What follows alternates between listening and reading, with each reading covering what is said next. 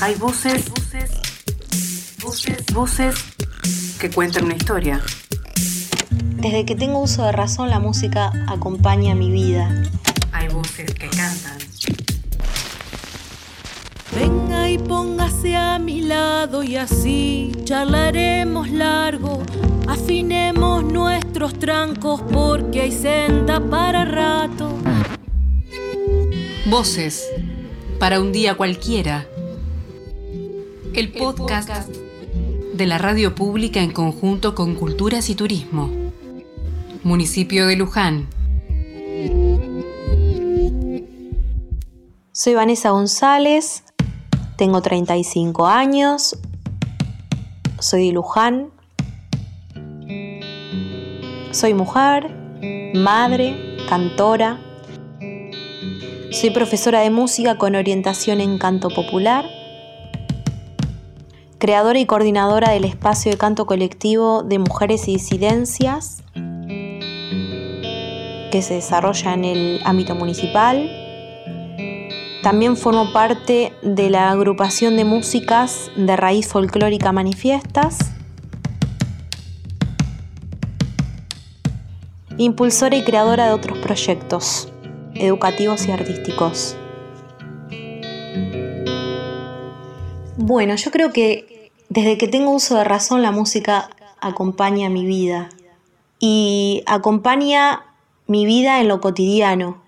Yo creo que el contexto ayudó a que esto fuera posible y una de las, de las responsables de que esto fuera posible es mi abuela Tina, que es mi abuela paterna, en donde de muy pequeña, cuando una es muy curiosa y observa y aprende eso que observa, que es el entorno, que son las personas que conviven con nosotras, ella cantaba y cantaba en lo cotidiano, el canto y el silbido también eran parte de su cotidiano, pero además de ser parte de su cotidiano, la cara de felicidad que ella tenía cada vez que cantaba o silbaba, como era una persona que yo la recuerdo con, buen humor y muy cálida y muy amorosa, y creo que, que ese vínculo tan hermoso que yo tenía con mi abuela Tina me marcó, me marcó muchísimo y creo que yo lo siento como una herencia. Ella fue una de las grandes responsables de que yo hoy cante. Venga y póngase a mi lado y así charlaremos largo. Afinemos nuestros trancos porque hay senda para rato. De sencillo mis palabras y usted haga vuestro gasto. Y que haga música. Pero también creo que desde muy pequeñita era parte de mi esencia. O sea, yo no puedo ver la música o el canto como algo separado de mí, sino que es parte de, mi persona.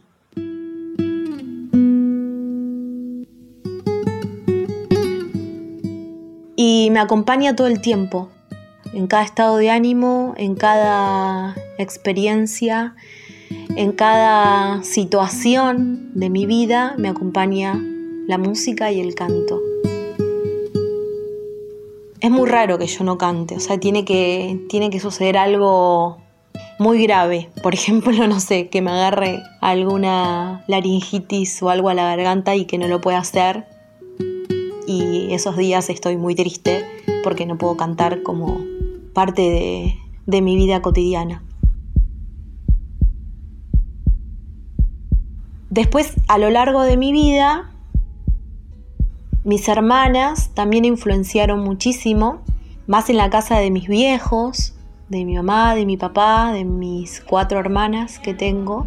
Había mucha diversidad en cuanto al género musical, porque cada una escuchaba y había mucha diversidad realmente. Entonces tenía mi vieja que es cordobesa, escuchando cuarteto y ella también muy abierta con la música que escuchaba, eh, rock nacional, mi viejo también, baladas y después mis hermanas más marcadas con la música de su época, ¿no? Entonces una de mis hermanas, muy fanática de Queen, de Freddie Mercury, y yo me acuerdo que era muy pequeña y ella ponía las canciones de Queen y además sabía inglés, entonces me llamaba y me mostraba parte de canciones, me las traducía y me decía, mirá acá cómo está cantando esta parte. O sea, me hacía ser consciente de la intención del canto, de la interpretación y de lo que decía, porque realmente si uno no sabe inglés, la voz de, de Freddie Mercury te atraviesa, te llega, te conmueve, pero cuando vas a, la, a lo que dice la letra, a la traducción, es más fuerte todavía. Entonces, yo creo que esas fueron unas clases magistrales que me dio mi hermana, que no me voy a olvidar nunca más, porque fue como, como las clases de, de apreciación musical del conservatorio. Ella me, abrió a ese mundo. Y después mis otras hermanas, más un rock nacional, se escuchaba Fito Páez, se escuchaba Charlie García, se escuchaba baladas también. Y yo de muy chiquitita, de muy chiquitita, me había enamorado de la voz de Gilda. Entonces me acuerdo que con un ahorro que tenía, me compré un CD. No, un CD, no, un cassette. Un cassette de Gilda que lo pasaba 80.000 veces con el grabador de mi abuela, que se lo pedía cuando ya no lo usaba más, cuando era más, más tirando a la, a la noche, eh, donde ya ella no escuchaba más música. Me lo llevaba a la pieza, ponía la canción y me sabía todas las canciones. Y me sentía muy cómoda cantando con Gilda. Creo que eso estuvo bueno también, porque mm, era una referente y tenía una amplitud vocal la cual yo me sentiría cómoda, por, por ser mujer obviamente y por tener el mismo registro. Mi abuela, que mi abuela cantaba mucho tango y folclore, más tango, tango de la Guardia Vieja, y cantábamos juntas y teníamos un proyecto de, de, grabar, pero lo loco con mi abuela es que yo pensaba que mi abuela era más joven de lo que era, entonces cuando se fue fue una sorpresa muy grande, mi abuela murió cuando tenía 85 años, no era muy joven, pero yo la hacía en mi mente, la hacía mucho más joven, si bien era consciente, eh, yo creo que, que su forma de ser, tan fresca, tan pícara y tan juvenil, hacía que pareciera de mucho menos edad. Después también un amigo de la familia, que yo era chica, y ahí conocí la, digamos, el, el acompañamiento con la guitarra. Y él venía a mi casa, era el novio de una de mis hermanas, y venía a mi casa con una guitarra y cantaba y tocaba y entonces así logré aprender una canción que es muy conocida que es El oso. Yo vivía en el bosque muy contento. Yo era muy pequeña y yo ya estaba re decidida que quería cantar y ser cantante, con toda la fantasía de, una niña. Y recuerdo que aprendí esa canción y esperaba a la hora que llegara este novio de mi hermana para poder cantarla con el acompañamiento con la guitarra. Y luego se la mostraba al público, ¿no? Al público más cercano, que eran mis viejos, mi abuelo, eh, a mis otras hermanas. Pero era todo un acontecimiento, mostrar que yo había aprendido esa canción. Y muy lindo, porque además era una canción que me conmovía mucho con lo que hice, ¿no? Confórmate, me decía un tigre viejo nunca el techo y la comida han de faltar. Voces para un día cualquiera. El podcast de la radio pública en conjunto con Culturas y Turismo. En este momento estoy trabajando de la música, pero como docente de música, no como música.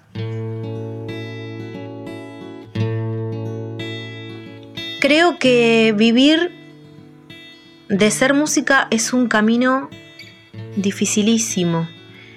Si bien en este momento de la historia y en este contexto las mujeres ganamos un montón de derechos, y si hablo específicamente de la música, un derecho reciente, ganado, gigante, que es una lucha colectiva de años, es la ley de cupo en los escenarios.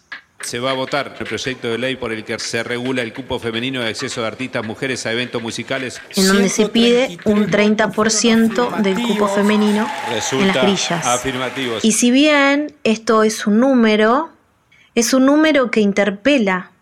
Y creo que, que el feminismo está haciendo un movimiento maravilloso, gigante, porque moviliza y porque nos hace cuestionar, y sobre todo cuestionar los lugares de privilegio. ¿Por qué las mujeres tenemos que exigir, pedir, reclamar que se nos dé un lugar en un escenario? Un lugar que tendría que ser naturalmente brindado. Entonces creo que todo esto que interpela nos lleva a un cambio de paradigma. Y este cambio de paradigma para mí, esto es una visión muy personal, implica en que las mujeres que veníamos con poca posibilidad de, de un escenario, de, de mostrar nuestras creaciones, nuestro arte, es que ahora tenemos unas posibilidades más. Entonces vamos a empezar a crear, a gestionar, a producir mucho más que antes. Entonces me parece que va a haber un cambio de paradigma y consiste en el surgimiento de un montón de artistas que quizás antes no se animaban y ahora se van a empezar a animar más.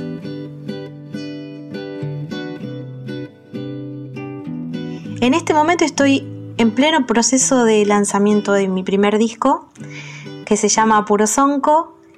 Hace unos poquitos días pude publicar un adelanto que es una de las canciones que van a formar parte de este disco, que en unas semanas ya va a estar disponible para poder ser escuchado. Y se llama Sonco Querido, que es una chacarera de los compositores Pepe Núñez y Juan Falú, los cuales admiro profundamente.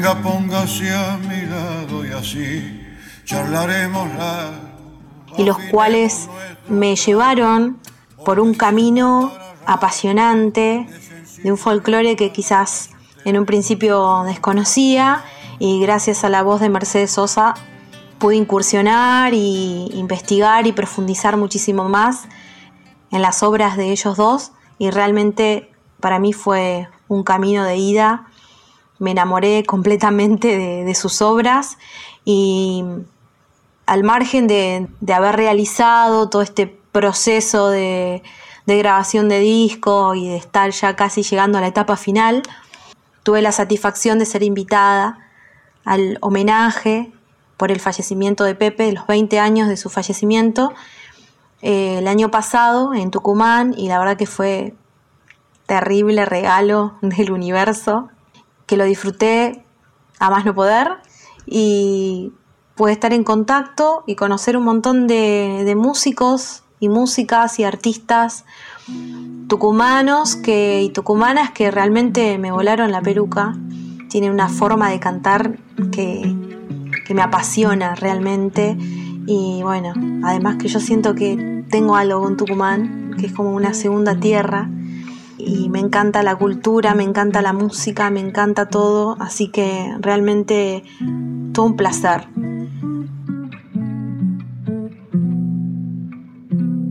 Creo que la música se trata de eso, ¿no? De poder disfrutarlo y poder vivirlo con goce y con, y con plenitud. Así que así lo siento yo y obviamente a puro, a puro sonco, que sonco significa corazón, a puro corazón muy agradecida obviamente con todas las personas que colaboraron para que pudiera realizar este super proyecto que si bien me llevó mucho tiempo hay un montón de, de otros corazones aportando amor y talento así que siempre agradecida con total gratitud con cada uno de ellos y ellas.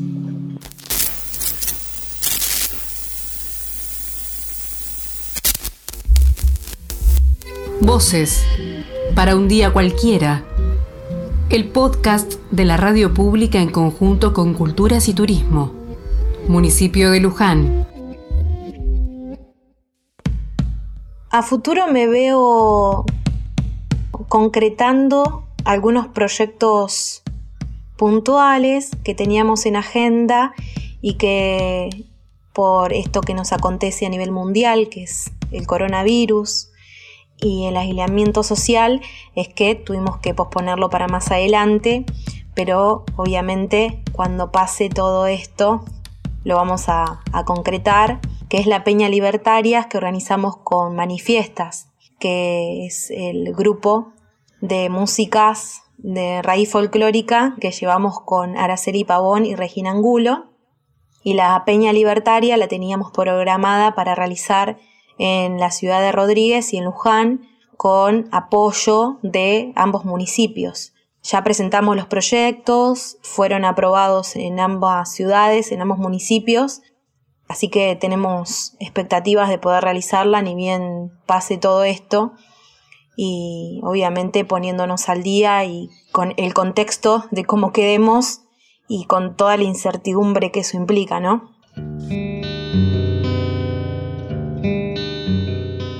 También, obviamente, otros proyectitos que tenemos con manifiestas, de hacer algunas presentaciones, grabaciones. Así que muy deseosas de que termine todo esto para poder generar el encuentro tan necesario, el encuentro humano, el abrazo, el contacto, el poder cantar juntas, eso es fundamental. Y bueno, también otro proyecto que tengo a corto plazo es la presentación del disco, que lo voy a hacer en tiempo de cuarentena, por cómo viene la mano. Y la idea es poder subirlo a la plataforma y, que esté disponible para que todos lo puedan escuchar. Esos son los proyectos que tengo por ahora y ya, bueno, una mente inquieta siempre ya viene craneando otras cuestiones como futuros proyectos de grabaciones y demás. También proyectos con mis alumnas de canto colectivo de mujeres y disidencias. Muy pronto va a salir un video que realizamos en relación a lo que es sumarnos a la campaña por la violencia doméstica Realmente es, muy fuerte porque creo que la violencia nos ha atravesado a todas de alguna u otra manera. Como grupo de mujeres intentamos contenernos en este contexto que es muy, muy complejo, muy difícil, pero nos tenemos mucho cariño, mucho amor y siempre abrimos las puertas para toda aquella mujer que lo necesite. Así que hicimos algún material que saldrá dentro de poco también con apoyo del municipio de Culturas y Turismos. Así que muy contentas con eso y además sabiendo que es muy necesario.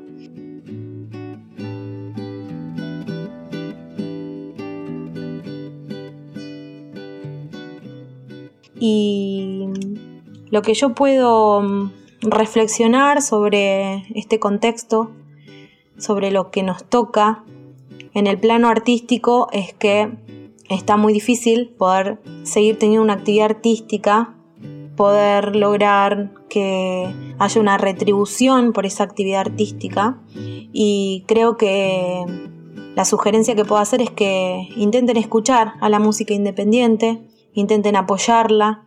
En Luján hay un semillero de artistas maravillosos y maravillosas que realmente tienen un trabajo que les ha llevado muchísimo tiempo, muchísima inversión económica y aconsejo y sugiero escucharles porque realmente hay un potencial y un arte maravilloso escondido muchas veces y que hay que buscarlo. Entonces creo que también hay espacios que se predisponen más para difundir este trabajo y lo celebro, lo aplaudo y bueno, voy a cerrar esta conversación muy agradecida, sugiriendo escuchar una de las canciones que me viene acompañando y creo que se une muchísimo en lo que pienso y en lo que siento en este momento, en donde las mujeres en este contexto de aislamiento, muchas mujeres la están pasando mal, están encerradas con sus agresores, con violentos y necesitan ayuda.